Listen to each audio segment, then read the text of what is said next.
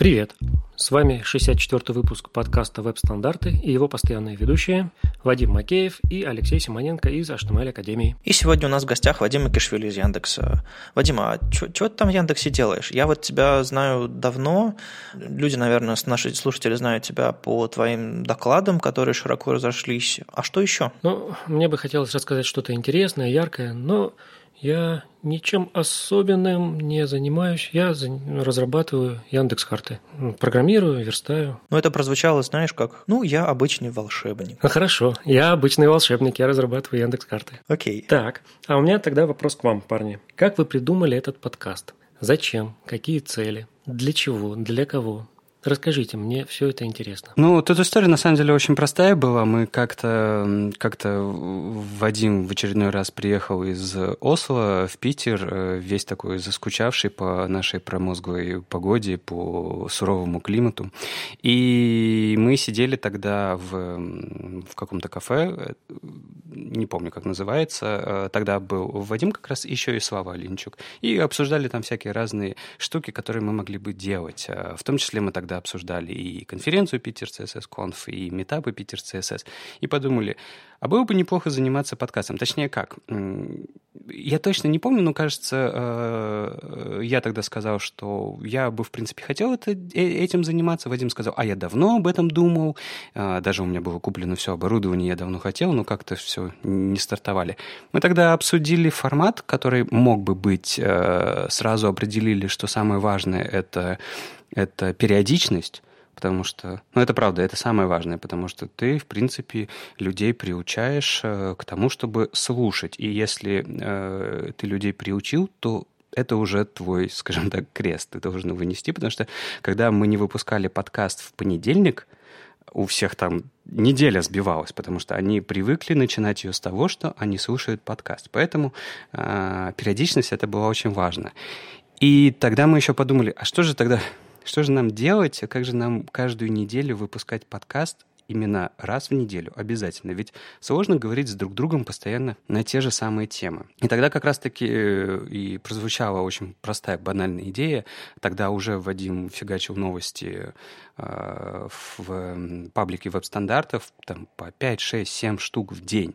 И подумали, а почему бы это и не обсуждать? Ведь и правда очень тяжело все это читать в течение недели. Ну, ты прикинь, это сколько? Наверное, новостей 30-40 каких-то ссылок. Это очень тяжело прочитать это все. Гораздо удобнее это послушать в течение там, часа по, по пути на работу. Поэтому родился такой формат, и вот мы более-менее более успешно его продолжаем использовать. Ну да, именно так. А насчет периодичности могу сказать, что люди, правда, подсели на этот формат и настолько, что, наверное, мы попытаемся поэкспериментировать и э, выпускать подкаст не в 11 утра в понедельник, а в 9 утра, потому что вот нам написали, что люди едут на работу с утра, и им нечего слушать, и приходится вечером вечером слушать новости за прошлую неделю, а это уже как бы, ну, как бы, это уже эта неделя началась. Поэтому на, обычно подкаст готов уже в ночь на понедельник, и надо публиковать рано утром. То есть мы, э, правда, уже почувствовали ответственность, и, наверное, будем подстраиваться под, под график людей, приезд, приезд на работу. Я, кстати, это очень сильно ощутил, когда вот я ездил на Кодфест в Новосибирск, там 4 часа разница с Питером. И когда ты выпускаешь подкаст в 11, вообще-то у людей уже практически весь, весь рабочий день прошел, уже 15 часов. И да, очень сильно чувствуется вот эта вот э, часовая разница, поэтому если мы можем выпускать раньше, наверное, так и надо делать. А я вас поддержу. И объясню почему. Я слушал немного ваших подкастов. Я пытался это делать как? Я прихожу на работу, а, там кофе, письма, а потом начинаю делать рабочие задачи и фоном включаю а, вас и слушаю. Но так получается, что когда я делаю рабочие задачи и фоном вас слушаю, половина или там какая-то большая часть ваших обсуждений выпадает, потому что я нахожусь в контексте задачи, отвлекаюсь. И если подкаст будет выходить рано утром, когда я еще только пью кофе, разгребаю почту, то там я э, услышу гораздо больше, чем потом, чем позже. Ну ладно, в общем, у нас тут новости, так что к новостям. Кстати, к этим новостям я еще сам практически насильно прилепил события, потому что мне кажется, что события – это очень важная история, потому что если мы просто сидим на работе или потом ровно возвращаемся домой, мне кажется, мы упускаем очень важную составляющую именно общения, обмен знаниями и так далее. Поэтому давайте к событиям. Мы на этой неделе показали первых докладчиков Питер CSS Conf. Это Ева Летнер, и она будет рисовать на CSS, а, по-моему, будет рисовать единорога, но, ну, в общем, посмотрим. А Патрик Кетнер, Ева Летнер, Патрик Кетнер. В общем, совпадение абсолютно, что у них фамилии похожи. А Патрик Кетнер из Microsoft расскажет про магию Гудини. Это, собственно, тот же самый CSS, но на стероидах, который мы получим в будущем, и который уже, в общем-то, потихонечку-потихонечку приходит в браузеры, когда вы можете писать собственное ваше поведение CSS на JavaScript и в виде плагинов и кастомных свойств каким-то образом подключать и работать абсолютно нативно с браузером. То есть это какая-то совершенно безумная магия. Не просто так они назвали ее Гудини. А я хотел бы э, спросить у всех слушателей вот что.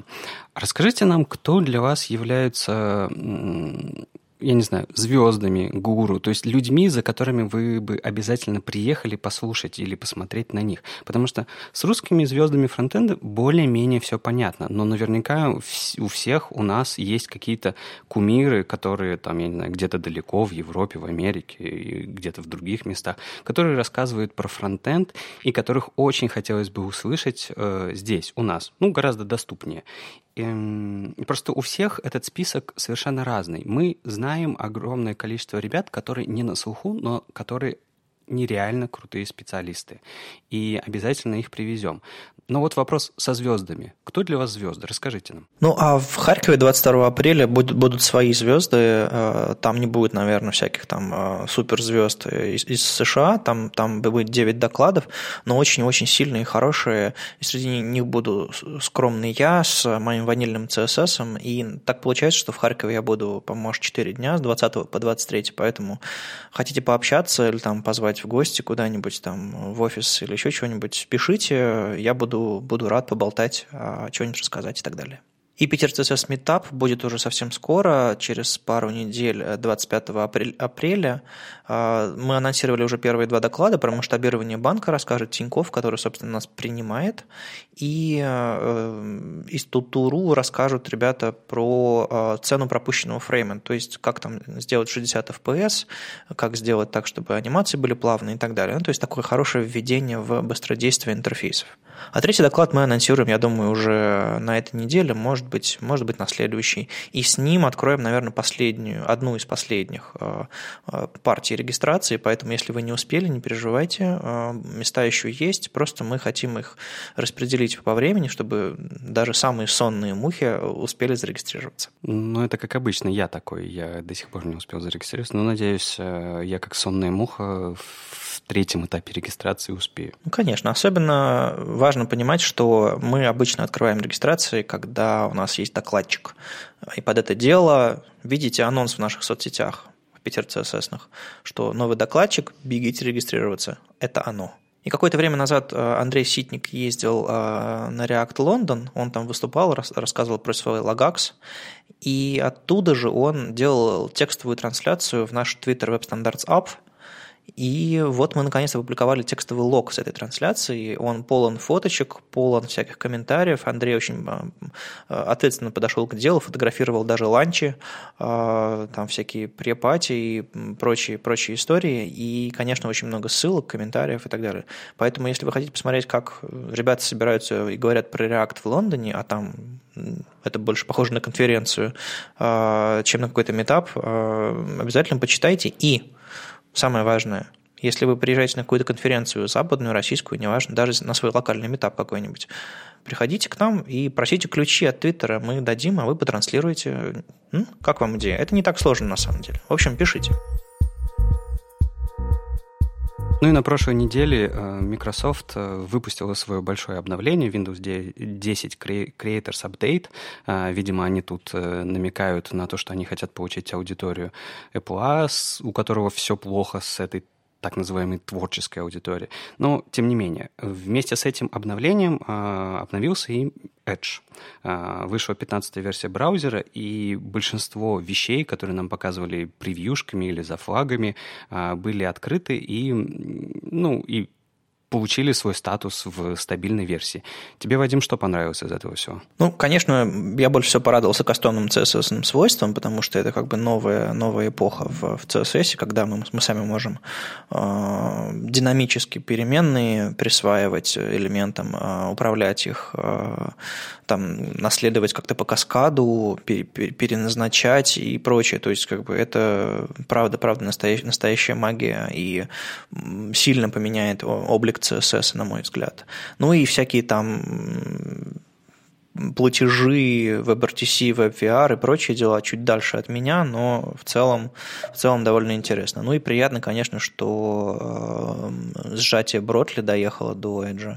Забавно, как э, все браузеры быстро реализовали Web Payment API все-таки. Это вот меня до сих пор сильно удивляет. Да, я знаю, что мы это уже обсуждали, но удивление пока не пропадает. Не, ну как бы деньги в вебе нужны, потому что модели платежей там софтверных всяких э, магазинов, там Apple, гугловских, там Microsoft, они, в общем-то, понятны. Делаешь софт, и вот тебе оно. А э, нативный код пишешь, а как из браузера получить деньги, как привлечь людей, а, веб-разработчиков в то, чтобы они писали приложения, веб-приложения, которые гораздо проще писать, соответственно, они, там конкуренция поменяется, и массовость другая совсем. Ну как, как? Надо денег им каким-то образом дать возможность получать. И вот э, Payment Request API несколько лет очень сильно тормозил, а потом все-таки собрались, поговорили с банками, поговорили с крупнейшими всякими провайдерами и прочими платежными системами, и в итоге э, совместными усилиями сделали вот этот Payment Request API. Осталось, конечно, чтобы Apple э, выровнял свою реализацию по стандарту, ну или как-то они договорились. Вот я, я, к сожалению, не знаю, насколько она кросс-совместима, но вроде бы написать что-то, что работает и по Payment API и по Apple, э, да, там нужно больше кода написать, но вроде бы это возможно. Вадим, Вадим, а что такое сжатие Бротли? Первый раз слышу этот термин. Ну, это такая история, как с, с тем, что мы, а, а, когда мы отправляем ресурсы по сети, они не сжатые. И общим делом стало, стал GZIP – то есть, когда мы ресурсы на лету гзипуем, так или иначе, браузер гзипует, сервер, сервер, вернее, браузер э, э, разжимает, а сервер сжимает, и поэтому мы получаем э, очень хорошую оптимизацию. Это позволяет нам не сильно думать а, по поводу размеров, и многие, на самом деле, когда уже рассказывают про свои JavaScript или CSS там, библиотеки, говорят, что ну, это всего 2 килобайта, хотя на самом деле там 40 килобайтов, и они говорят про гзипованный размер.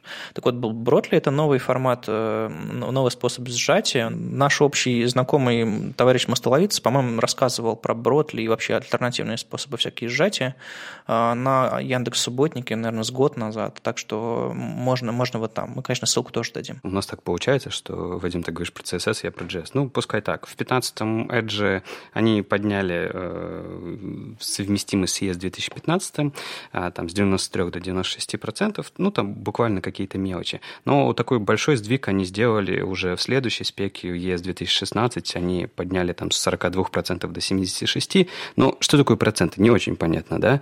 А, самое важное, что у них появилась, появилась реализация Sync Await, то есть это еще один браузер в копилку, в котором мы можем использовать async await в JS. И там всякие разные другие функции, там типа э, этих друга, дурацких э, стринг-паддингов и там всякие разные другие дополнительные методы для объектов там и так далее. В общем, все, что появлялось в ES 2016, почти все реализовано. Ну и как эти фичи вообще появились в Edge? Как браузеры вообще решают, чего им реализовывать?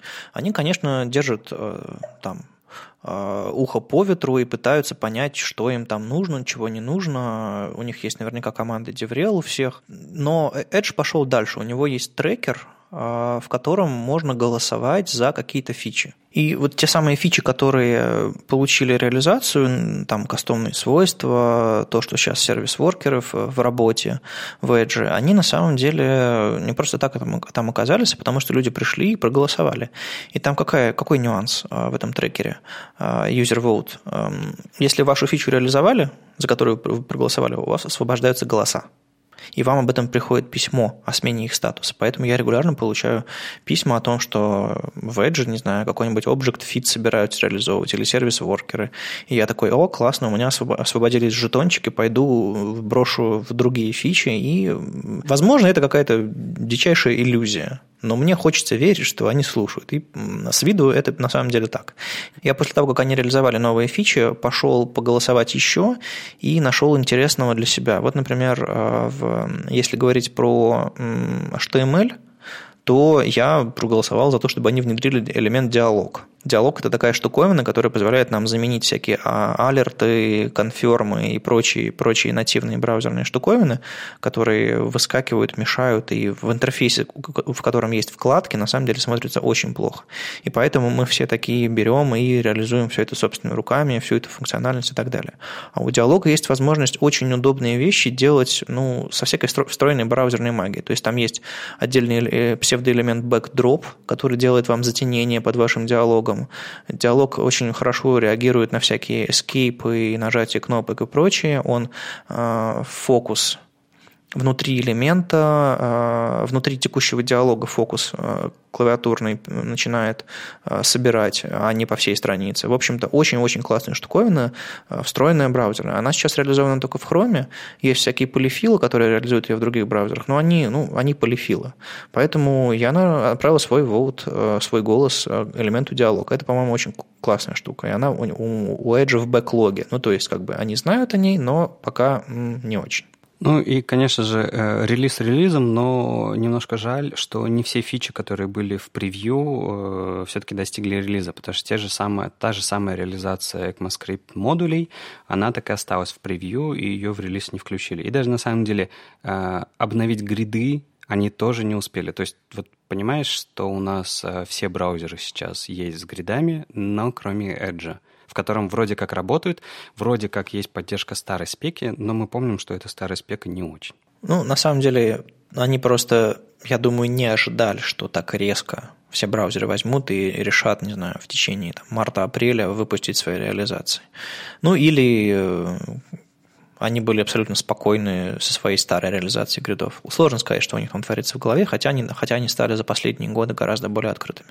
Ну и надо еще отметить одну важную э, такую инициативу Microsoft, то, что они дают возможность, ну, то есть они, то, что они разворачиваются ближе к разработчикам. Например, они дают возможность э, тестировать в Edge, они отдают сборки э, Windows специальные образы для того, чтобы вы могли их скачать со своего сайта Modern AI, и то, что они добавляют там свой образ вот с этой новой, с, с этим новым Edge 15 для а, сервиса такой браузер Stack, который позволяет тестировать а, пря, прямо в интернете, там, в другом браузере. И это все, они бесплатно, то есть они сами это спонсируют.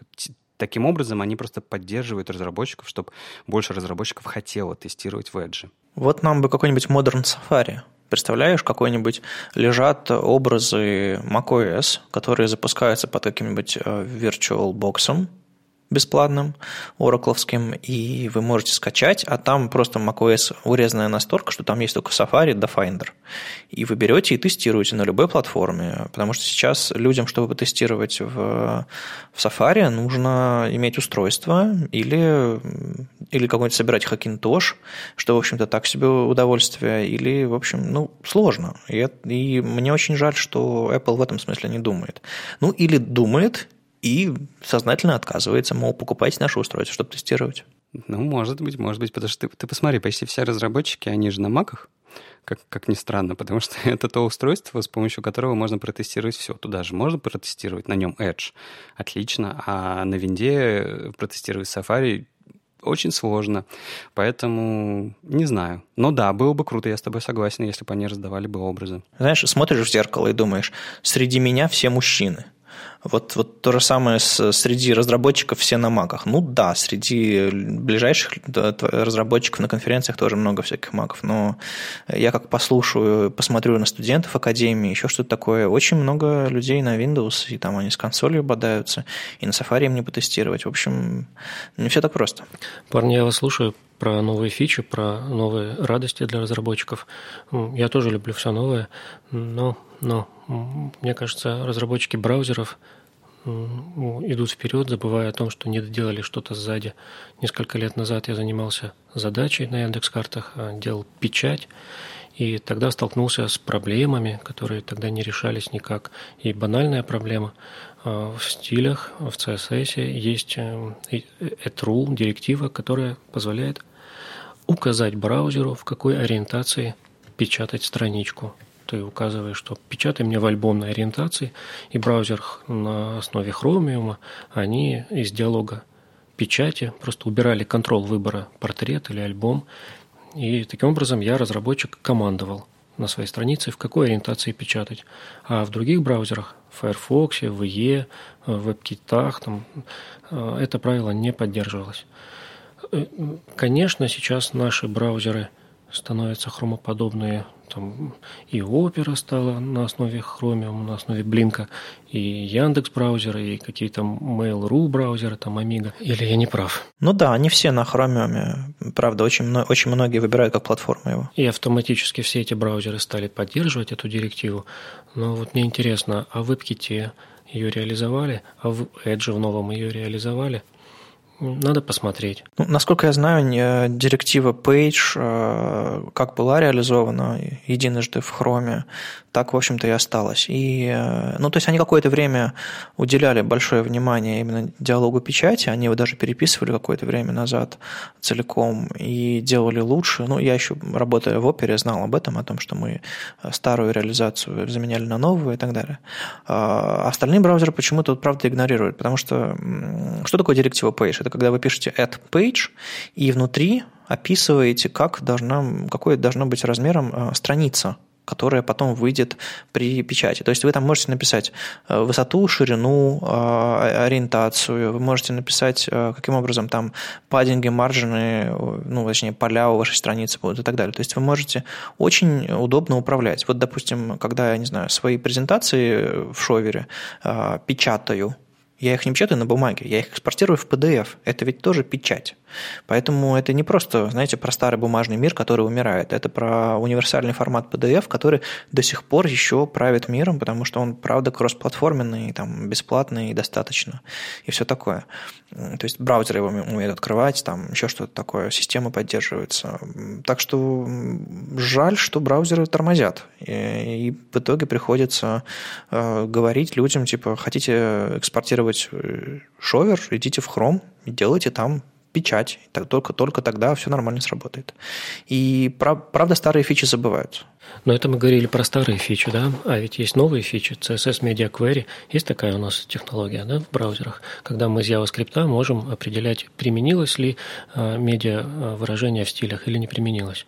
И вот эта технология, это API CSS, я не помню, как она правильно называется. Media. Вот, Media, да. Вот это Media, оно прекрасно работает в браузерах, оно определяет там все. А, но с печатью оно работает плохо. И там оно через раз определяет, мы отправили э, страничку в, в печать или нет, применилось ли медиа э, выражение, там, медиа принт или не применилось. И, и вот тогда несколько лет назад с этим мучился, какие-то хаки писал. Как оно сейчас работает? Я не знаю. И э, опасаюсь, что разработчики браузеров гонятся за новыми фичами, а вот эти реализованные уже когда-то не дописывают. Не, ну можно вполне себе уверенно сказать, что э, какие-то фичи важнее, потому что немножко смещается фокус э, веба от э, текстового содержимого до, до приложений. То есть у нас все равно текстовый веб – у нас больше видео в нем становится, но текста все равно, все равно много. Но вот именно такое медиа, как печать, э, раньше был полезнее, потому что мы сидели за десктопным компьютером, брали с собой э, на бумаге все и шли дальше. А теперь у нас, в принципе, есть э, телефон, который всегда с нами, и на него каким-то образом информацию можно перекинуть. То есть, когда мне какие-нибудь билеты приходят на концерт, я их беру с собой в телефоне, а не на бумажке. Когда я распечатываю в PDF билеты свои, железнодорожные, я их не, не несу на бумаге, они у меня просто в почте в виде PDF, и я их тоже показываю на экране своего телефона. То есть поэтому э, печать или вот какие-то форматы типа PDF, как, как промежуточный какой-то медиа, они немножко уходят. Поэтому понятно, почему фокус э, браузерный э, в сторону. Но если мы имеем какой-нибудь, не знаю, стопроцентную поддержку ECMAScript, такой, знаете, счетчик, который прям зеленеет, и мы все страшно радуемся. Наверное, было бы хорошо иметь какой-нибудь счетчик э, поддержки разных фич в браузере или вообще посчитать все спеки, которые э, в браузере так или иначе реализованы, и на сколько процентов они реализованы. И вот этот бы счетчик бы классно висел над нашими головами и говорил, что, знаете, у нас есть проблемы с вами, ребята. Вы говорите, что поддерживаете, а на самом деле нет. Ну, тут просто заказа внешнего нет. Ну, вот правда. Я понимаю, зачем это нужно Вадиму. Но сколько таких людей? Сколько людей, которые думают над э, печатью каких-то их каких-то интерфейсов? Ведь ты абсолютно правильно сказал. Почти у всех в руках а, мобильник той или иной э, я не знаю, продвинутости. И самое важное – это сделать приложение для него, скорее всего. ПВА-приложение, нативное приложение, неважно, но не печать. И, наверное, поэтому-то и, и никто не пытается это никак двигать. Ну, иногда такие проблемы решаются приходом компании, которой это важно. То есть какое-то время Adobe очень активно занимался реализацией возможностей, которые им были интересны, когда они делали ставку на веб очень большую ставку. И они там всякие... Что же они там такого впиливали? Регионы впиливали, еще что-то делали, какие-то всякие блендинг-моды, по-моему, они тоже экспериментировали. В общем, много чего интересного. Э, и с тем или иным успехом эти фичи попадали в браузеры. А Bloomberg сейчас вот с Галей занялись и сделали нам гриды, и очень круто получилось. Если какая-то придет какая-то компания, которая это важно, какой-нибудь производитель принтеров, я не знаю, э, что-нибудь такое, то они смогут, в общем-то, это вытащить, потому что если, если реализовать это для Chromium правильно, еще правильнее, чем это есть сейчас, если реализовать это для Safari, это уже будет большой, большим э, заделом, и у нас получится стабильная штука. На самом деле, я уверен, что в каких-то ситуациях э, разработчики вынуждены не полагаться на печать, а генерировать PDF на сервере – а это дорого, потому что лицензии на всякие генераторы PDF на сервере, они дичайше дорогие. А, просто это целые такие программные комплексы, которые генерят вам PDF. А если бы это все можно было сделать в браузере, это можно было очень здорово сильно сэкономить. Вот вам бизнес-модель для того, чтобы реализовать в браузерах э, нормальную печать, например. Ну, все равно, мне кажется, сама по себе печать, она уходит, э, уходит от нас. Тем более, вот я сейчас глянул на спеку последнюю, CSS Paget Media Model Level 3. Она вообще обновлялась последний раз в 2013 году, и она до сих пор находится в статусе Working Draft. И ей занимается, ну, конечно, ты абсолютно прав, ей занимаются ребята из Hewlett Packard. Один из них э, стал впоследствии работать работать в Mozilla. А, ей занимался Хакон, Хакон Вьюмли, который из оперы, ну, ты помнишь. И еще какая-то непонятная компания. То есть э, я там не вижу ребята из Apple, из Google, ну, то есть тех, которые вот прям... Мы решили сегодня, что эта спека нам нужна, все, завтра она у нас есть. А тут как-то такая... Не видно, не видно даже работы. Ну, потому что, смотри, последнее обновление в 2013 году. Это сколько лет назад? Это 4 года назад. По-моему, это не нужно никому. Не, ну спека не должна постоянно обновляться. Может, они довели ее до состояния, когда все нормально, не увидели сигналов от браузера, что им это интересно реализовывать, и поэтому, в общем дальше ничего не происходит, потому что, ну, а смысл? Ну, вот как-то так, мне кажется, и происходит. Мы рассказывали про первый пост а, в проекте Inclusive Components а, Хейдена Пикеринга, и там он рассматривал ситуацию про переключатель, мол, вам не нужны всякие чекбоксы или радиобаттоны для переключения, используйте обычную кнопку, говорил Хейден, и это было очень интересно, классно, и, ну, в общем, пост зашел, и проект был классно анонсирован. И тут Хейден выдал второй, продолжение. Есть такой типичный компонент, на котором все э, фреймворки себя так или иначе рекламируют. Смотрите, как мы классно умеем делать туду-листы. Ну и это, правда, очень хорошая, хорошая иллюстрация того, как э, взаимодействие между разными компонентами э, можно реализовать с той или иной, э, на том или ином уровне абстракции. По-моему, оригинальный TDO MVC написал Эдди Османи, да? Не знаю, не уверен. Слушай, я вообще-то вот эти тудушки еще видел со, со времен бэкбона. Ну, Эдди Османи с нами тоже давно. По-моему, все-таки это он написал оригинальный To MVC, так что э, привет, Эдди, если нас слушаешь. А, и, собственно, Хейден говорит, ну, отвлечемся от реализации на JavaScript, давайте поймем, как правильно сделать с точки зрения HTML, чтобы компоненты были инклюзивны, чтобы они были доступны для всех, а не только для тех, у кого есть мышка в руках, и все, они правильно, э, все правильно ей э, ворочают. И одна из главных проблем, например, как с самого начала он рассказывает, мол, все занимаются реализацией своих to-do MVC, как? Они берут и э, обычные HTML, обычные там, не знаю, там стили, которые уже использованы вообще всеми, берут и просто как-то, не знаю, кодят их в свои там компоненты и, э, грубо говоря, делают исключительно, исключительно JavaScript реализацию. И одна из главных проблем вот этой типичной JavaScript реализации в том, что э, кнопки удаления э, конкретных пунктов внутри этого to-do листа появляются только по ховеру мышкой. То есть удалить какой-то пункт в этом to-do MVC, который, который используют вообще все, кроме как мышкой, а, не факт, что даже на таче все это нормально работает, невозможно. С клавиатуры доступа нет. То есть мы много лет уже рекламируем э, абсолютно недоступный, абсолютно дубовый компонент. И тут Хейден предлагает написать его правильным образом.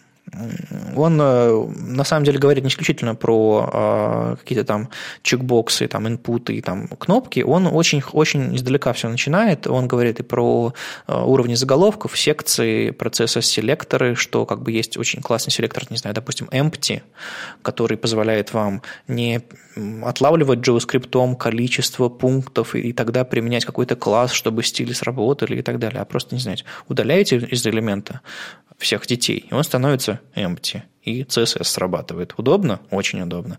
Почему так не делали? Ну, просто не знали, что такая фича в CSS существует. И очень много всяких интересных историй еще рассказывает про, про форм, что если вы даже не отправляете этот форм никуда, то наличие тега форм э, вокруг ваших инпутов включает специальные режимы в, внутри э, всяких альтернативных читалок экранных и прочего, а, лейблы полям, лайф-регионы, вот это вот одна из, одна из самых интересных вещей, кстати. А, представьте, что вы в каком-нибудь веб-интерфейсе, каком-нибудь веб-приложении сделали что-то. Ну, то есть нажали на кнопку и добавили в список, допустим, новый пункт. Вы увидели, что ваш список обновился, и там появился новый пункт. А если вы не видите этого, как вы поймете, что то, что вы только что нажали и сделали, сработало? Ну, с одной стороны, можно туда фокус перекинуть, собственно, зафокусить элемент, и тогда читалка его прочитает. Но если вы хотите просто добавить следующий пункт, это как бы не имеет смысла. И как раз для этого, для всяких уведомлений, для всяких историй, которые нужно рассказать пользователю прямо сейчас – как ответ на его действие. Есть такая штуковина, как Life Region. То есть вы специальному а, элементу задаете, ну, обозначаете, что это Life Region, то есть живой, живой блок, и все, что в него попадает, анонсируется экранной читалкой. Поэтому туда можно сбрасывать разные сервисные сообщения, которые а, очевидны человеку, который это видит, но не очевидны человеку, который этого не видит. И ему нужен какой-нибудь фидбэк, что все прошло хорошо. Это на самом деле можно объединить с уведомлениями, которые вы показываете визуально, а можно этот Live Region спрятать доступным образом и э, вбрасывать туда сообщения, которые обновляются и говорят о том, что с интерфейсом происходит. В общем, много всякого интересного про управление фокусом, значки, э, иконки, под подписи к ним, и много-много всякого. Но главный вывод, который я могу из этого сделать, что Хейден показывает, как важно не просто использовать HTML как разметку для данных, просто чтобы хоть как-то завернуть и применить стили, а что если вы глубоко знаете HTML, вам и CSS проще писать, и JavaScript проще писать, и ваши интерфейсы доступны. Поэтому HTML это не просто глупые, глупые угловые скобочки вокруг ваших данных, которые вы вводите в шаблонах.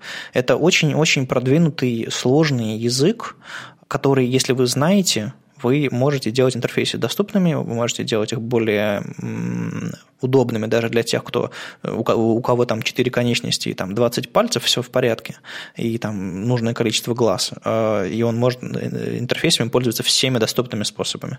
А, даже для них Э, хорошо размеченный, э, хорошо, хорошо размеченный интерфейс, хорошо размеченное ваше веб-приложение будет работать гораздо лучше. Я, кстати, вспомнил, пока ты рассказывал про вот то, что Хейден придумал про э, регионы, про то, когда ты какой-то контент вставляешь, динамически нужно показать, что он вообще добавился, потому что ну, интерфейсы настолько быстрые, что этого может быть незаметным.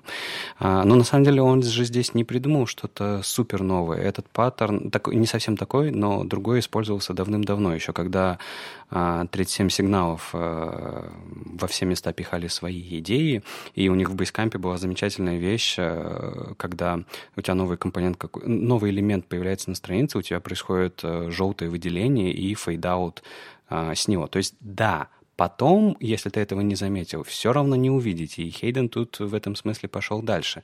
Но решение этой проблемы было давно. И на самом деле те, кто интерфейсы делают, ну, по идее, знают о нем. Ну, они знают, как это визуально показать. А здесь речь идет о том, что а теперь представьте, что вы не видите интерфейса. Как вы будете с ним взаимодействовать? Да никак. Практически всегда никак.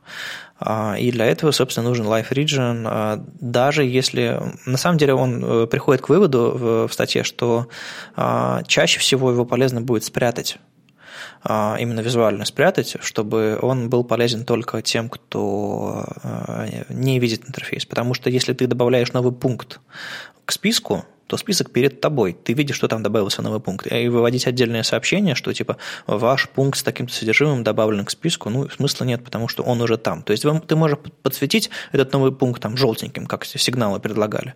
Э, ну, классно, но этого недостаточно. Нужно э, уведомление не только визуально показывать, но еще и добавлять какой-то текст к ним, иначе они не будут проговорены э, специальным софтом. Ну да, как я и говорил, он просто развил эту идею, то есть он ее улучшил.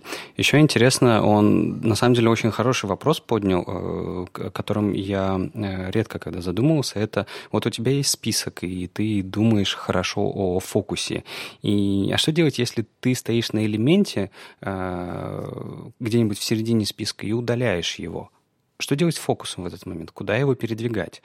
Вот это, на самом деле, очень хороший вопрос, о котором, мне кажется, большинство не будет думать. Ну да, в общем-то, надо просто фокус двигать э, в то место, которое будет логичным для продолжения. А чаще всего, если люди удаляют что-то из списка, например, они хотят продолжить это делать. А если они добавляют что-то, они хотят продолжить добавлять, потому что вы пришли, допустим, добавлять новые пункты в to-do лист, и э, вы хотите добавить первый, второй, третий и так далее. Поэтому добавили, возвращайте э, людей в, в поле фокуса. Удалили, э, возвращайте фокус в список, чтобы люди могли выбрать, какой элемент удалить, и, собственно, выбрать дальше кнопку «Удалить». Э, мне еще одна идея понравилась, что есть проблема. Допустим, у нас есть какой-то элемент, а подпись к нему находится после элемента. То есть по коду она идет после – и частенько дизайнеры рисуют такую, такой паттерн, что типа у нас сначала есть, не знаю, поле, а потом к нему подпись или какой-то активный элемент, который имеет смысл. Допустим, input, а справа кнопка «Отправить». И они никак не связаны. И если у input нет никакой подписи, вообще никакой, то что услышит читалка? Вы придете, и там input. Что он делает, непонятно. А кнопка справа говорит «отправить». И человек, который это видит, понятно, что эта кнопка отправляет поле. Поэтому э, что говорит Хейден, что вообще имеет смысл? У каждого инпута должен быть лейбл, так или иначе связанный с ним. Даже если абсолютно очевидно, что там происходит благодаря кнопке «Отправить». Э, экранные читалки не умеют, э, они не прочитывают все подряд, все вместе и дают возможность анализировать. Такой объем информации в голове не удержать. Они доходят до поля и говорят «поле», и все. Если у него нет подписи, то смысла нет. Поэтому обязательно добавляйте лейблы так или иначе к полям, связывайте вещи, чтобы они имели смысл сами по себе. А placeholder не решает эту задачу? Placeholder у инпута? На самом деле placeholder это, это элемент, который был введен а, не как лейбл, а как а, пример того, что должно быть введено. Поэтому если вы делаете input placeholder ну, и внутри пишете имя, то э, вы э, не делаете лейбл полю, вы демонстрируете, что нужно ввести. Соответственно, э, для визуальных интерфейсов это тоже проблема, потому что вы ставите курсор в поле, и если полей очень много, вы не, не видите, что именно вам, вас просили ввести, если вы отвлеклись хотя бы на секунду. И я регулярно замечаю, что я снимаю курсор с поля, чтобы подсмотреть на, lay, на placeholder, который единственный подсказывает мне, что там есть. То есть placeholder не решает проблему. Нужен, нужен прямо э, очевидный лейбл, даже если вы его спрячете. Я имею в виду, что э, о структуре нужно думать как о о продукте, который будет восприниматься не только визуально. Ну, я не могу не отметить э, JavaScript код Хейдена, потому что на самом деле это первый человек, э, у которого в коде я вижу одновременное использование а, летов и варов, потому что, ну, тут видно, что он пишет э, современный JS, у него тут и темплейты, и все остальное. И, ну, я просто как-то уже привык к тому, что если ребята переходят на современный JS, то и они почему-то сознательно выкидывают, отбрасывают вары и используют только лето и консты. Причем чаще консты и лето только по необходимости. Это чаще всего я вижу вокруг себя. Но, как ты раньше и говорил, возможно, я и правда вижу только то, что хочу видеть. И тут вот э, видно, как э, Хейден использует одновременно и вары, и леты. То есть его, ему ничто не мешало заменить вар на конст, но почему-то он пишет так. Это просто достаточно забавное наблюдение. Ну, на, на самом деле люди не все такие э, жуткие аккуратисты, и я регулярно вижу статьи, в которых код э, написан как курица лапой, там а, где-то двойные кавычки, где-то одинарные кавычки, где-то отступы, где-то там забытые какие-то атрибуты, еще что-то такое. Ну, просто люди иллюстрируют, люди набрасывают, люди э, довольны статусом, состоянием этого черновика и говорят, ну, а все нормально, текст хороший, а там уж разберутся. Просто, наверное, это уровень аккуратизма, Леша, наш с тобой не позволяет позволяет нам спокойно читать подобные тексты и не придираться. Или вы приучены писать код, который обложен ESLint проверками? Да нет, не обязательно. То есть, да, ESLint, конечно, есть, но мы просто пишем много образовательного контента, и на это приходится смотреть всегда глазами, потому что ну, потому что иначе слишком много ошибок, не все, не все проверяется ESLint. Точнее, не во все места вставишь ESLint. Ну, а еще есть большая ответственность. Если ты, с одной стороны, учишь а, писать а, одним образом, а сам в демках пишешь другим образом, получается, ну, как бы, а можно ли доверять такому учителю, который сам не может описать по правилам, которые он озвучил? Не, однозначно нельзя, нельзя. Ну, ладно, я-то просто думал, честно говоря, может быть, по какой-то глупой своей ошибке, что Хейден, он такой аккуратист. Возможно, это не касается JavaScript. Не, Хейден аккуратист, конечно, но он такой, знаешь, э, с таким спанковским наклоном во, всем, что он делает. Поэтому, видимо, видимо, это не так важно, как э, для него, как, собственно, ключевые мысли в этой статье. Поэтому, Леша, Давай мы вернемся к, к цели, к цели того, что, что пишет Хейден. Хватит придираться к варам. Ну ладно, ладно. Если говорить про цели, то э, я, честно говоря, немножко удивился, когда он э, выложил вот этот второй компонент, потому что э, я почему-то правда рассчитывал, что он будет э, оперировать это все, ну, более маленькими компонентами. Опять же, это может быть э, мои проблемы. Просто туду — это такая штука, которая, ну, ты не будешь ее брать как есть. Нафи- нафига писать туду? Их уже написано сотни тысяч миллионов, там, я не знаю, сколько угодно. Да, понятно, в этой статье разбираются многие общие подходы к реализации интерфейсов, которые можно перенять на другие штуки. Но ты же видишь, как э, читатели реагируют на это. У них написано, туду, э, что это туду-лист доступный, и они думают об этом только как о туду-листе, а не о том, что там э, набор каких-то хороших умозаключений, которые помогут делать интерфейсы доступными. Ты же, я читал вашу дискуссию ВКонтакте, она просто замечательная, когда вы друг другу не хотели объяснять, чем же он хорош. Ну, смотри, тут некоторые вещи э, нормально работают только в, комбина... в комбинаторике. То есть, когда ты э, их совмещаешь вместе потому что, э, ну, рассказал Хейден, как сделать кнопочку, рассказал он, как сделать input, рассказал про селекторы в отдельной статье, а в общую картину это не собирается.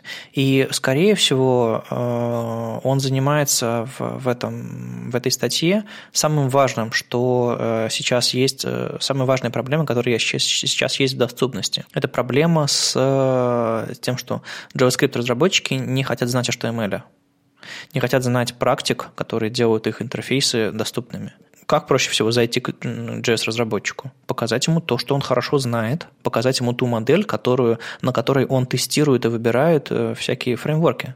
Что такое? Туду MVC, вперед. И тут он прекрасно понимает, какие элементы э, интерфейсные он может заимствовать, как он правильно должен выводить данные, что такое диалоги, кнопочки, э, списки и прочие-прочие все истории. Поэтому, мне кажется, он обращается как раз к той самой публике, у которой которой нужно обращаться.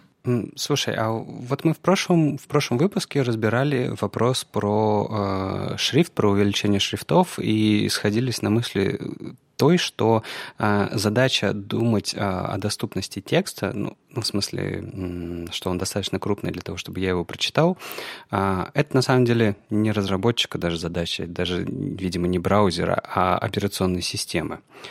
Ну, идея, идея сводилась к этому. То есть, да, нам дали играться, все игрались, кто-то не игрался, точнее, большинство людей не игрались, но потом поняли, что решать-то надо проблему по-другому. А что если, вот если мы говорим про, я не знаю, доступность интерфейсов, не сайтиков, там, я не знаю, а приложений там и так далее, и вот ты говоришь, что не хотят разработчики изучать HTML и JS, JS хотят, конечно, HTML и CSS.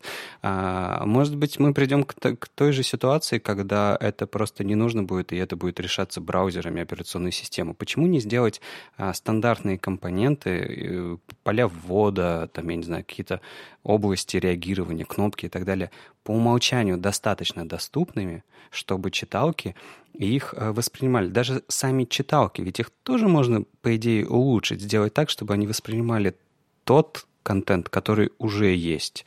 А, может быть, это такая большая глобальная задача, к которой мы подошли не с того края? На самом деле все так и есть. А, просто если сейчас все разработчики а, начнут использовать встроенные в браузер элементы, а, заголовки, списки, ссылки, кнопки правильно, объединять а, группы полей в филдсеты, давать им легенды, каждому инпуту задавать лейбл, делать связку между ними, всем пустым элементам задавать ARIA лейбл, чтобы подписи у них были, а не просто пустой элемент, непонятно что делающий и так далее. То есть, если разработчики будут использовать то, что уже есть в браузерах, правильно использовать. То, что обвешено крутейшими э, деревьями доступности и прочим, э, мы уже, не знаю, в два раза улучшим доступность всех интерфейсов прямо сейчас. Но разработчики этого не делают. Поэтому сколько бы читалки не развивались, сколько бы браузеры не развивались, пока разработчики не будут использовать весь этот инструментарий, лучше не станет. То есть можно хотя бы поднять уровень доступности, просто используя встроенные браузерные фичи. Об этом статьи. Используйте встроенные вещи, не придумывайте новые. Тут нет никаких новых техник. Хейден не говорит о том, что типа напишите JavaScript компонент, который вам фокус переключает, еще что-то такое. Нет, он говорит, просто возьмите и соберите э, конструктор правильно, по инструкции. Мы делаем интерфейсы, мы делаем продуктовые задачи, каждый имеет срок – свою цену, и в этот, в этот срок, в эту цену не закладываются вот эти работы. И поэтому, наверное, поэтому мы торопимся, мы делаем так, чтобы оно работало стабильно, красиво, и при этом максимально быстро это делаем. И вот эти работы, не понимая, зачем они нам для нашего продукта, мы не, э, мы не делаем такие работы. Да нет, все, все абсолютно правильно. Просто если ты не знаешь инструментов, ты делаешь плохие вещи. И это наша задача, людей, у которых есть голос, людей, у которых есть площадки, рассказывать об инструментах, чтобы люди использовали их правильно. И в этом нет какого-то какой-то магии, каких-то дополнительных усилий, на мой взгляд. Есть просто простой факт. Если ты знаешь, как технологии работают, хорошо знаешь, ты хороший разработчик. Если ты не знаешь, ты плохой разработчик. И тут вопрос в том, чтобы э, разработчики были хорошими. Так что давайте просто учить людей делать вещи правильно. Там нет никакой магии, нет никаких дополнительных усилий, нужно просто знать, что ты делаешь. То есть, если разработчик не умеет использовать какой-нибудь JavaScript фреймворк, ему уже скажут, ты чего творишь? Когда он не умеет использовать HTML-элементы, ему не говорят такое, потому что картинка нарисована в браузере, и все нормально, задача выполнена. Ни один менеджер не придет и не скажет, вот ты сверстал какой-то компонент, он отлично работает в визуальном браузере, но давай посмотрим на него в невизуальном браузере. Потому что, наверное, потому что менеджеру не важно то, что происходит в невизуальных браузерах. Но я хочу, на самом деле, э, тоже немножко поддержать Вадима, потому что... Э, Вадима, да. Какого нас... из? Да, два Вадима. Э, Вадима, который Макишвили. А, просто дело в том, что понятно, что все делают задачи, но просто нужно не забывать То есть, да, хорошо бы, если ты как разработчик знаешь эти все вещи и можешь их делать по умолчанию, по идее, ты не увеличиваешь время на разработку. Но тут есть еще один момент. Ты какой бы интерфейс ни делал, ты не делаешь его для всех. Ну, это априори. Никто не делает интерфейсы для всех. Даже Хейден Пикеринг. Он же не делает свои интерфейсы на русском языке. Я не знаю английского языка. Мне его интерфейсы недоступны. Я их не понимаю. То есть у нас всегда есть какая-то грань, а, для кого мы это делаем. И мы всегда делаем не для всех. Видимо, там какая-то доступность, какая-то работа с читалками для многих интерфейсов, для многих, а, я не знаю, сервисов это не первостепенная задача. А, к сожалению, сейчас э, все так быстро развивается, что второстепенных задач что второстепенные задачи не доходят до разработки. Тут есть, мне кажется, два способа решения э, проблем озвученных. Э, одна через образование, другая через инструменты.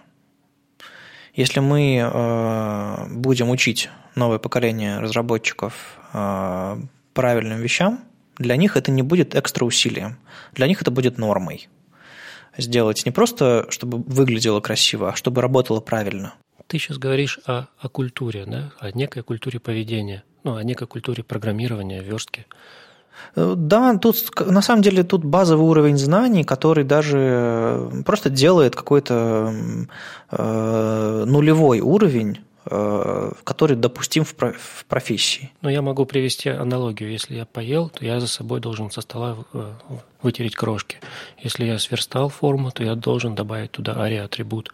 Ну, можно это так сделать, но на самом деле, если разработчик не знает о чем, о существовании какой-то возможности, он никогда ее не применит. А если ему скажут «примени», он потратит какое-то время, сначала узнает о ней, потом внедрит ее, может внедрить неправильно и так далее. А если он с самого начала будет знать, что такие вещи нужны, и вот подобная разметка, она правильная, он просто не будет задумываться об этом. Тут даже, скорее, скорее даже в этом дело.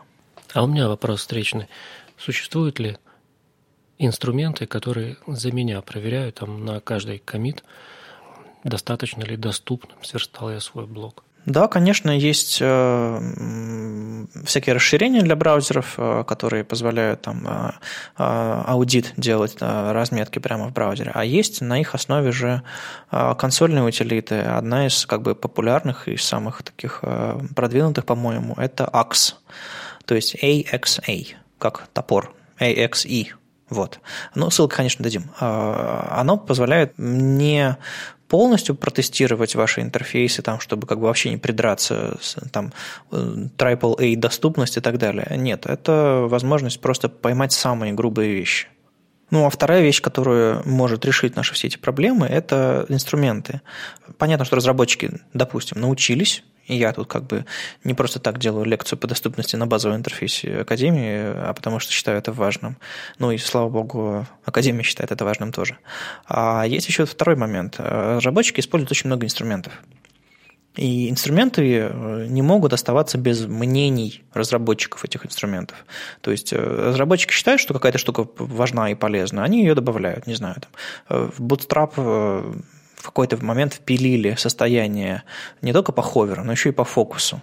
Это было очень здорово. И очень много людей на самом деле, э, которые сами не разрабатывают на Bootstrap, но считают его важным и популярным, очень много людей контрибьютят в Bootstrap, там тот же самый Патрик Лауки и многие, многие другие ребята, а, чтобы просто компонент, которым очень-очень много пользуются, был доступным. То же самое, то же самое касается JavaScript фреймворков и прочего всего остального. Поэтому эм, такой момент. Если вы пишете что-то, чем пользуются люди для создания собственных интерфейсов, на вас э, тройная ответственность за это, потому что даже не тройная, я уж не знаю во сколько крат, сколько человек пользуется вашими штуками, столько такая и ответственность. Если вы сделали какой-то компонент, и он недоступный, э, ваша совесть должна стать тяжелее гораздо, чем э, если вы просто написали один интерфейс для одного сайта. Перейдем, может быть, к следующим новостям, потому что а хотя, знаешь, у нас же сегодня нету особых новостей. Мы просто хотели пообщаться с Вадимом. А, давно его знаем, давно смотрели его доклады, и просто хотелось позадавать ему вопросы. Правда ведь? Ну да, когда еще у нас в эфире Вадим? Нет, подождите, Вадим у нас часто. Другой Вадим. А, спасибо, ребята, что вы меня позвали. Я к вам пришел со своим вопросом. И можно ли я сначала задам вам свой вопрос? Один, один я уже задал, это о том, как родилась идея этого подкаста. Второй вопрос, он касается конференций. Вот сейчас мы с Алексеем Симоненко находимся в Екатеринбурге. Сегодня 13 апреля, завтра 14 апреля. Завтра состоится конференция «ДАМП» в Екатеринбурге. Сегодня Алексей идет э, в УРФУ, это университет, да, Уральский, э, ну, Уральский федеральный университет. Я точно не знаю, это ну, больше Олег знает. На факультет мехмат, есть такой факультет? Или матмех? Честно, вообще ничего не знаю. Ты мне сейчас сам рассказываешь. В общем, это факультет, где учат программистов, и ребята там на втором, на третьем курсе обладают какими-то фундаментальными знаниями об алгоритмах, о паттернах, там, да, какими знаниями, которыми не обладаем мы, проработав веб-разработке.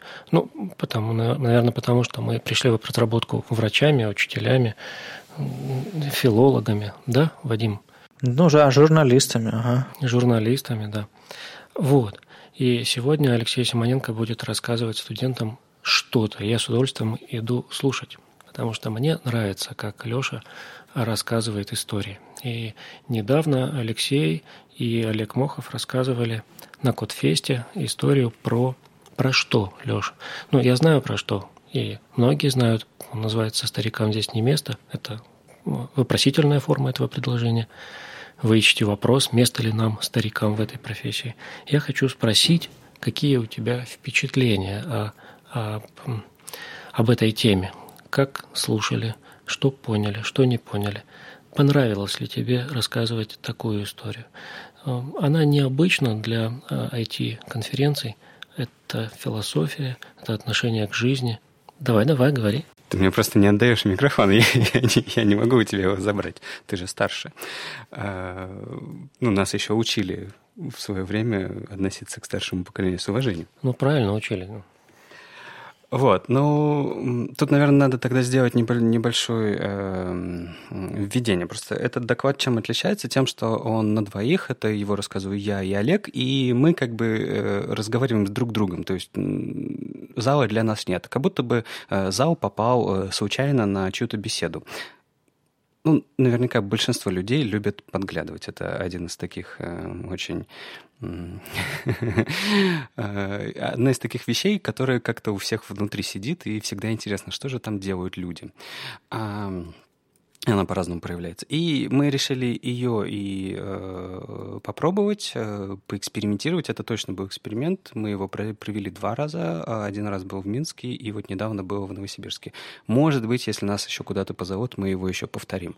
А, вообще, в целом, я докладом доволен. Э, он очень был необычный, и на самом деле, когда мы с Олегом думали, а это было все очень странно, потому что Олег ко мне пришел и говорит, давай сделаем просто доклад про образование. Про образование, ну, понятно, а что же, что же конкретно, что же нас волнует? И мы долго-долго, на самом деле, общались с ним, долго-долго выясняли, а, что же нас волнует, а что же нет. И потом вдруг оказалось, что вот то, что мы с друг другом разговариваем и обсуждаем, что же нас волнует, потому что Олег занимается образованием а, в Яндексе, а, помимо всего прочего. Э, он курирует кафедру в УРФУ как раз, да? Вот. И э, я занимаюсь образованием в HTML Академии. И получилось так, что мы все время общаемся с ним и подумали, а почему бы вот этот вот формат э, а, общения и не перенести на сцену?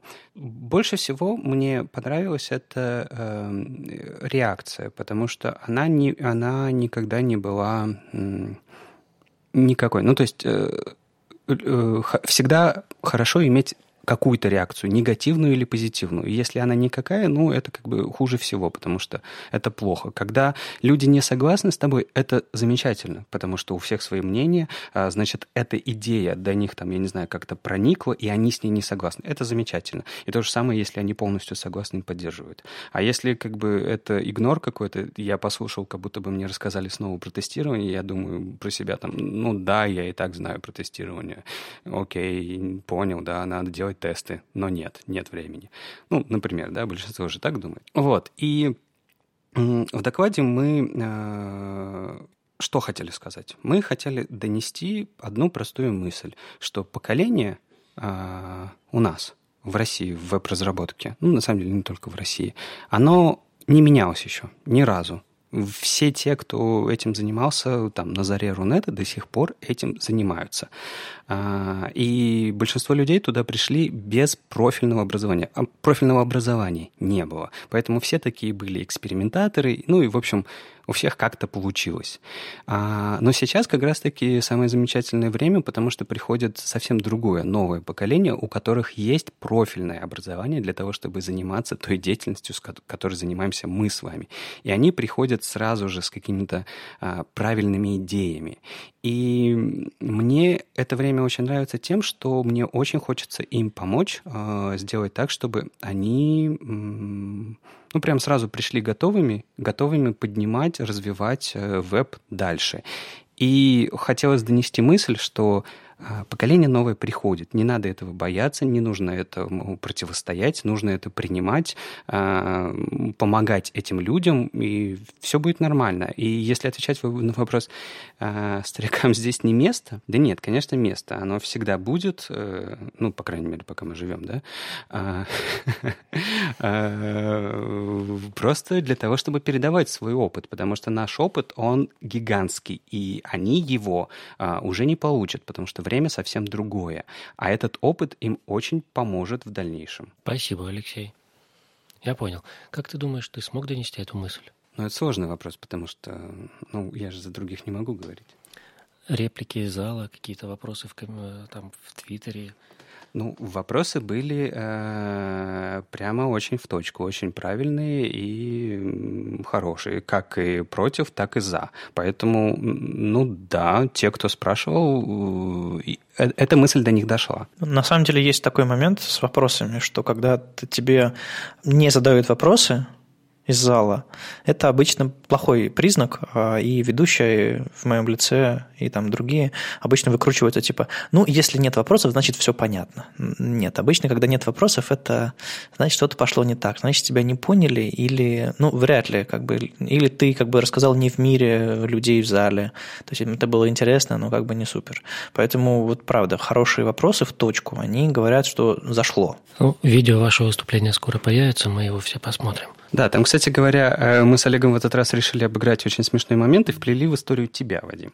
А, дело в том, что э, э, Олег вспомнил просто, как он начинал в Яндексе работать, и вспомнил о своей первой поездке в Симферополе и знакомстве первым с тобой, когда он стоял на кофепоинте, и ты где-то, у вас тогда, я прям хорошо помню, у вас тогда был то ли двухэтажный офис, в общем, какая-то винтовая лестница или просто лестница, и ты спускался к нему сверху как вот оттуда вот. И уже тогда э, он э, э, следил за твоей работой, он был восхищен тобой, э, ему нравилось то, что ты делал, поэтому ты для него был кумиром. Э, и он как раз-таки рассказывает об этой первой встрече, о том, что он подошел к тебе и сказал, здравствуйте, Вадим, можно с вами познакомиться. И как ты его сразу же откинул назад, сказав, что, так, во-первых, Олег, в Яндексе все говорят на «ты», а не на «вы». Кстати говоря, я сегодня заметил, как тебе подходит и все равно говорят на «вы». То есть все-таки это сложный, сложный вопрос э, донести до людей, что в Яндексе все с друг другом на «ты».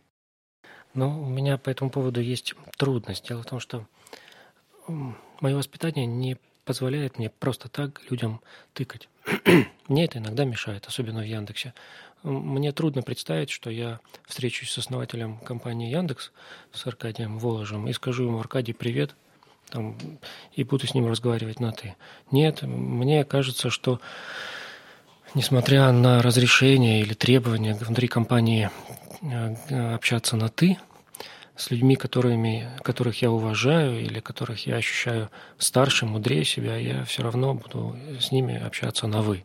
И со мной ничего не поделаешь. Возможно, те э, девчата, ребята, которые сегодня говорили со мной на «вы», видят во мне какого-то старшего товарища. Ну, может, я выгляжу так, да? Ну, да, да нет, ты вроде нормально выглядишь. Морщинки мимические уже, да, Алексей? Да нет, вроде прекрасно выглядишь. Ну вот, я к этому отношусь нормально. А, история. Когда я пришел учиться в мединститут, на первом же курсе, буквально на первых же занятиях, преподаватель, сидя за столом, стал обращаться к нам на «вы». Вы, Вадим, вы, Сергей, выходите к доске. Что вы думаете? Это было не то, что непривычно, это было дико для нас после выпускников школы. В школах же нам всегда тыкают, да еще и не очень э, вежливо. А тут в мединституте в нас стали взращивать вот эту культуру общения друг с другом на «вы». И мы потом стали баловаться друг друга, называть по имени-отчеству.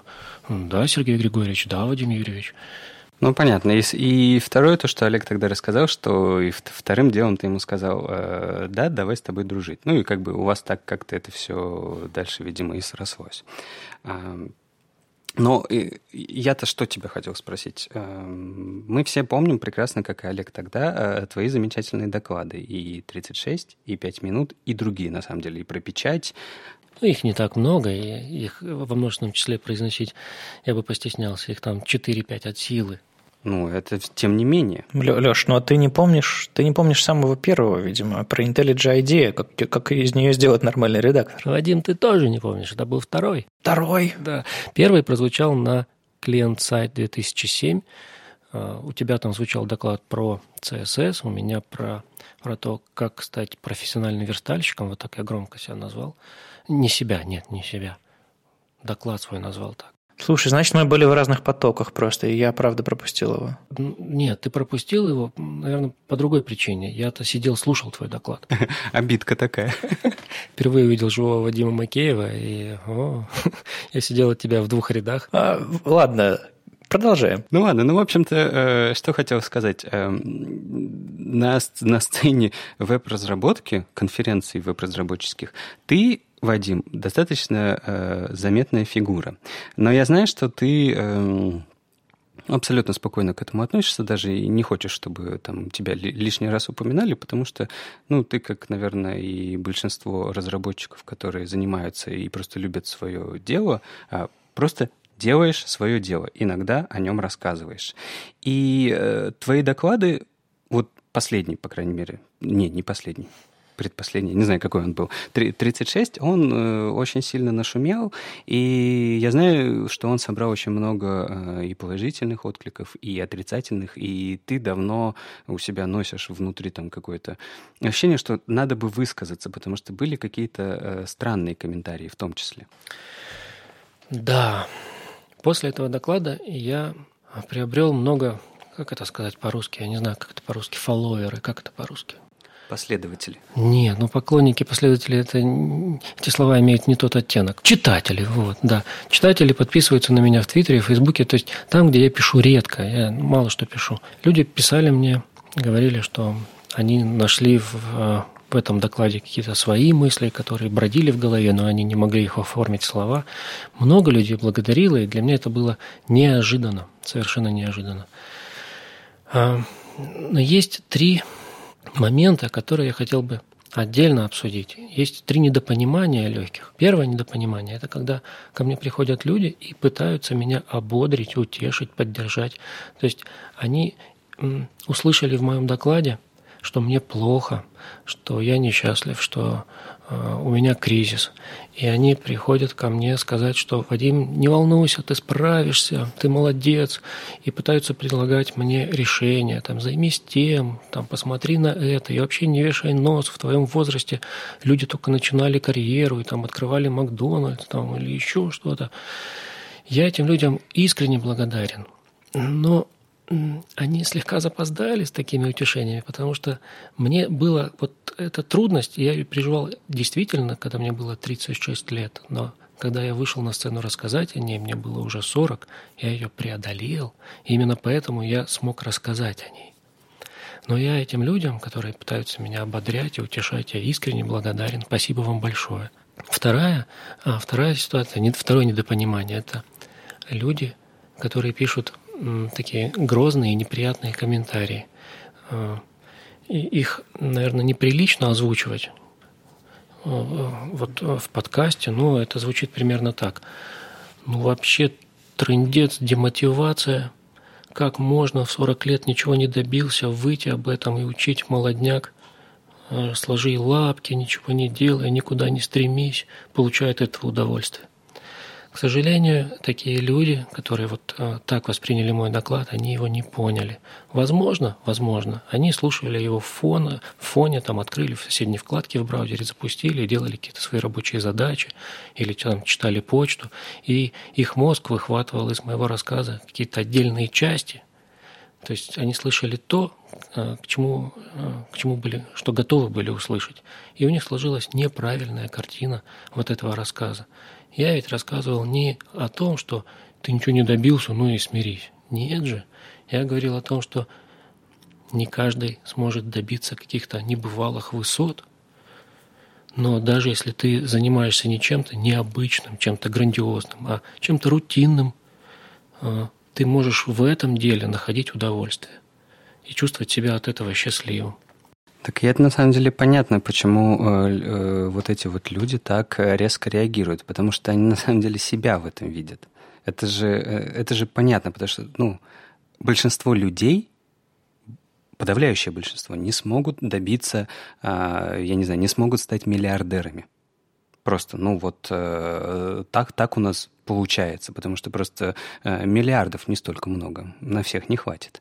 Вот. И поэтому всегда есть какая-то э, вершина, на которую попадает очень малое количество людей. Есть огромная середина, где есть очень много очень-очень много людей, которые добились не, там, не Элоны Маски и Стива Джобса, но как бы которые добились своего, того, что они хотели. Ну, есть люди, разумеется, которые э, ничего не добились, но мне кажется, на самом деле в вебе э, таких, э, ну, меньшинство, потому что, ну, сложно здесь совсем ничего не добиться. Ну, то есть, я не знаю, э, вы не разработали ни одного сайта в вебе, ну, такое же странно.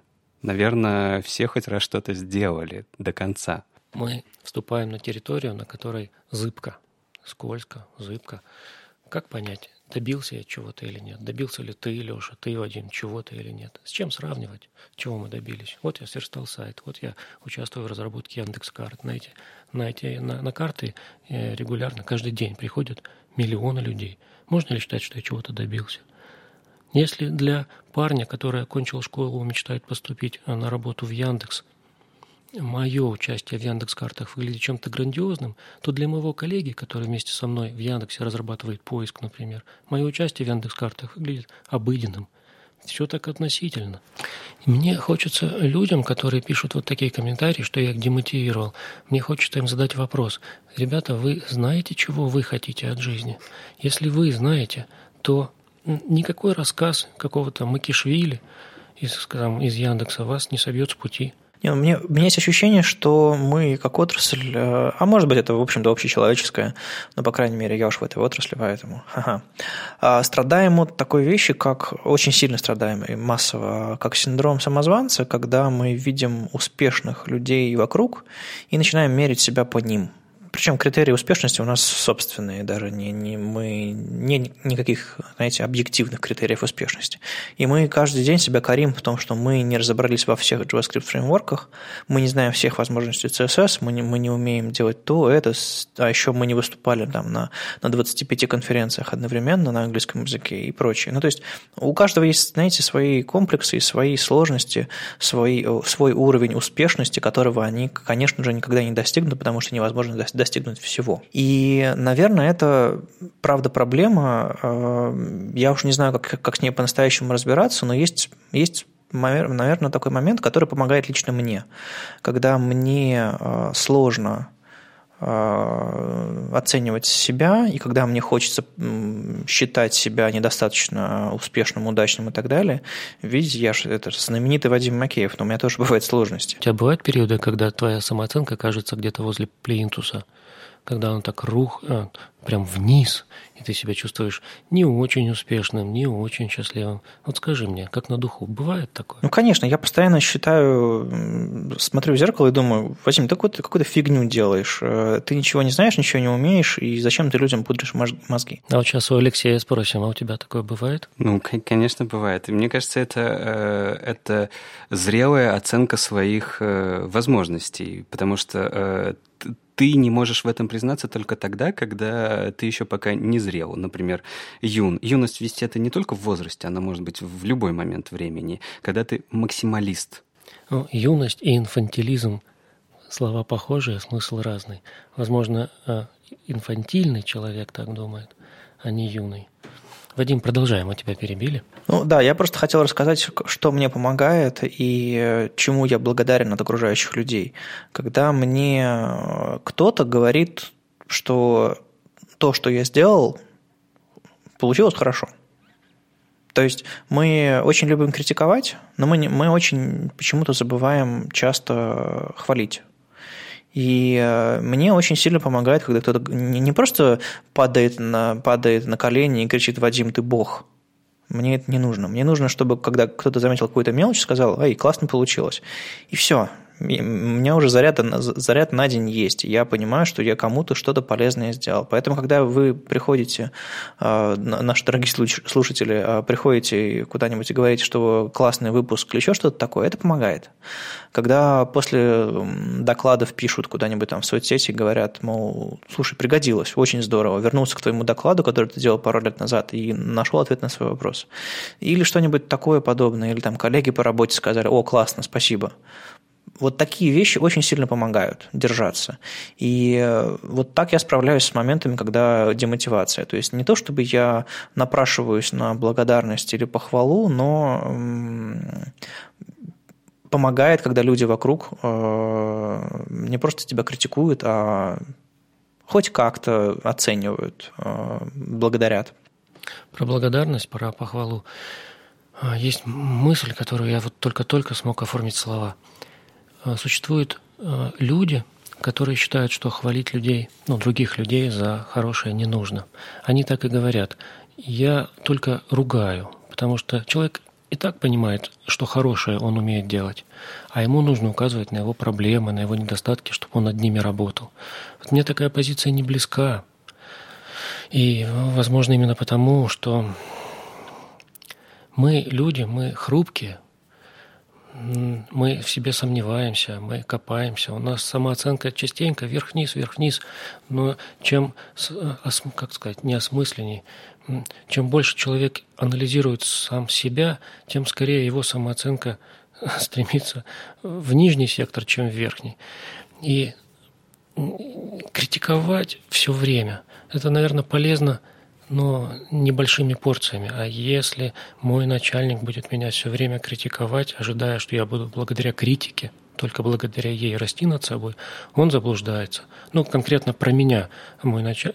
У меня прекрасный начальник. Он таким не занимается.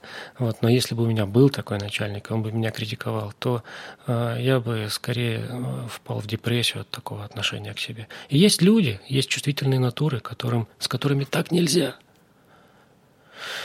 вот, а я продолжу твою мысль, Вадим. И вот ты находишь а, в похвале, а я научился я научился поддерживать свою самооценку не благодаря внешним каким-то стимулам, а благодаря тому, что заглядываю внутрь себя и спрашиваю, счастлив ли я от того, чем я занимаюсь. Вот успешен я или не успешен, это все-таки э, непонятные термины, а вот а, ну, конкретно для меня критерий, ощущаю ли я удовольствие и счастье, и уважаю ли я сам себя за то, что я вот сегодня сделал. И если я сегодня запрограммировал компоненту, и она работает хорошо, стабильно, и я чувствую себя счастливым. Если я написал какой-то фрагмент э, текста в документации, и этот текст выглядит понятным человеку, я чувствую себя счастливым. И вот эти ощущения, оно меня поддерживает на плаву, оно делает меня гармоничным человеком. И мне при этом вообще не важно, что вот люди приходят в комментарии и говорят, ты ничего не добился к 40 лет, к 40 годам. Мне э, такие внешние комментарии не, не очень важны, потому что я, мне кажется, я научился спрашивать самого себя, счастлив ли. И когда я рассказывал 36, я попытался донести эту мысль, что можно быть счастливым, при этом внешне не быть успешным. Но ты же добился формально совершенно вещи, которые, которые мне в юности казалось там невозможной или там пиком, пиком моей карьеры. Ты книгу выпустил. Книгу. Расскажи немножко о ней, откуда она взялась и как она попала на бумагу, потому что я знаю очень многих людей, которые хотят написать книгу. Я даже знаю людей, которые в итоге доходят до какого-то сам уж в интернет или в бумагу, неважно. А, а тут у тебя прям и, и тираж, и книга. И я как-то упустил момент, когда ты над ней, над ней даже работал. А никто не знал, когда я над ней работал, потому что я боялся сглазить. А история такая а, она нас опять возвращает к этому докладу про 36. Я его рассказал, и через год с лишним ко мне в скайп постучался редактор из издательства и говорит, мы увидели ваше выступление, нам понравилось, как вы рассказываете, и как вы мысль написать книгу по мотивам этого выступления. Я сказал, да, да, конечно, я хочу написать книгу по мотивам этого выступления. И мы стали обсуждать, планировать, я начал писать книгу по мотивам 36, но с ней не сложилось по причинам, которые обсуждать я не могу. А, когда книга была написана примерно процентов на 80, а я должен сказать, что несмотря на то, что у меня есть выступление, а, есть видеозапись, есть текст этого выступления у меня на бумаге, просто так взять этот текст и перенести а, в книгу невозможно, потому что слова, которые мы говорим на сцене, перенесенные на бумагу, для того, чтобы их читали, они выглядят там фальшиво, чужеродно. И наоборот тоже. Поэтому это выступление нужно было переработать в литературную форму, в какую-то публицистическую форму. Я этим занимался. Процентов на 80 она у меня была уже написана, когда э, издатель сказал, что мы не сможем эту книгу печатать. И мне предложили работу а, на заказ. Издателю было а, важно осветить три темы. А, это тема одна про манипуляцию общественным сознанием, именно массовым сознанием, вторая про терроризм, и третья я не помню про что. И мне меня спросили, не хотел ли бы ты написать такую работу? Я сказал, что хочу, и выбрал про манипуляции, потому что мне эта тема была интересна, она мне э, близка, потому что у меня есть медицинское образование, ну и потому что мне очень давно хочется приобрести литературный опыт. Так я начал ее писать. Я писал ее активно три с половиной месяца, потом еще месяца три или четыре мы ее редактировали, переписывали, удаляли фрагменты – дописывали фрагменты, а потом она а, вот, появилась в твердой обложке. Много раз я задумывался о том, чтобы написать что-то, но каждый раз приходил к тому, что э, даже не то, что я не могу что-то написать большое или как бы это сложно, а к тому, что те темы, на которые мне хотелось что-то написать большое, увесистое, и издать это в бумаге, э, они все предполагали высечение, знаете, в камне. А те темы, на которые, собственно, хотелось говорить, их нельзя высекать в камне, они должны быть подвижными, модифицируемыми и так далее. Поэтому вот разве что запуск какого-то сайта, на котором вечно обновляемое содержимое, но и этот сайт будет заброшен. То есть, наверное, сложно сейчас вот на, именно на тему веб-технологий делать монолиты делать какие-то э, маленькие фрагменты, которые так или иначе там держатся какое-то время, обновляются, а потом исчезают, и приходят другие маленькие фрагменты. Наверное, вот так это работает. А вот именно монолитная книга как труд по вещам, которых мы, ради которых мы, в общем-то, плюс-минус собираемся в этом подкасте, сложно. Поэтому проще, проще наверное, идти на поводу формата быстро развивающихся технологий, чем писать книги об этом. Но все равно выходят хорошие экземпляры, кстати. Ну, проблема в том, что э, в вебе очень мало фундаментального э, сейчас, все изменяется постоянно, поэтому, да, писать про это очень тяжело, и на самом деле, мне кажется, не нужно этого делать, потому что это трата очень больших усилий, которые можно было бы направить в другие области. Вадим, а ты рассказываешь людям, как манипулировать сознанием или как не попасться на эту удочку? А можно я сначала, сначала отвечу? Я просто тоже э, читал э, какое-то количество книг и изучал эту тему. Просто проблема в том, что когда ты Э, учишься манипулировать людьми, ты более-менее понимаешь, как защищаться от манипуляции. Это краеугольный камень. То есть э, то, что является атакой, то, то же самое является защитой. Это знание. Ну да, логично. Я еще, у меня еще руки не дошли до книги, э, но я, я, я с, интересом, с интересом до нее доберусь. Спасибо, спасибо, Вадим. Я отвечу на вопрос. Эта книга решала одну задачу Человек, прочитав эту книгу, должен понять, как его сознанием манипулируют другие люди. Но не как конкретно его сознанием, а его э, внутри некой группы людей. Ну, то есть э, очень много литературы сейчас на эту тему. Э, большое количество книг описывают манипуляции один на один, там в семье, подчиненный начальник, там, в, в незнакомых, с незнакомыми людьми. А передо мной стояла задача написать о манипуляции группами людей. Эту задачу я и выполнил. При этом я не должен был научить манипулировать или научить защищаться. Я должен был описать э, фактами, как это делается.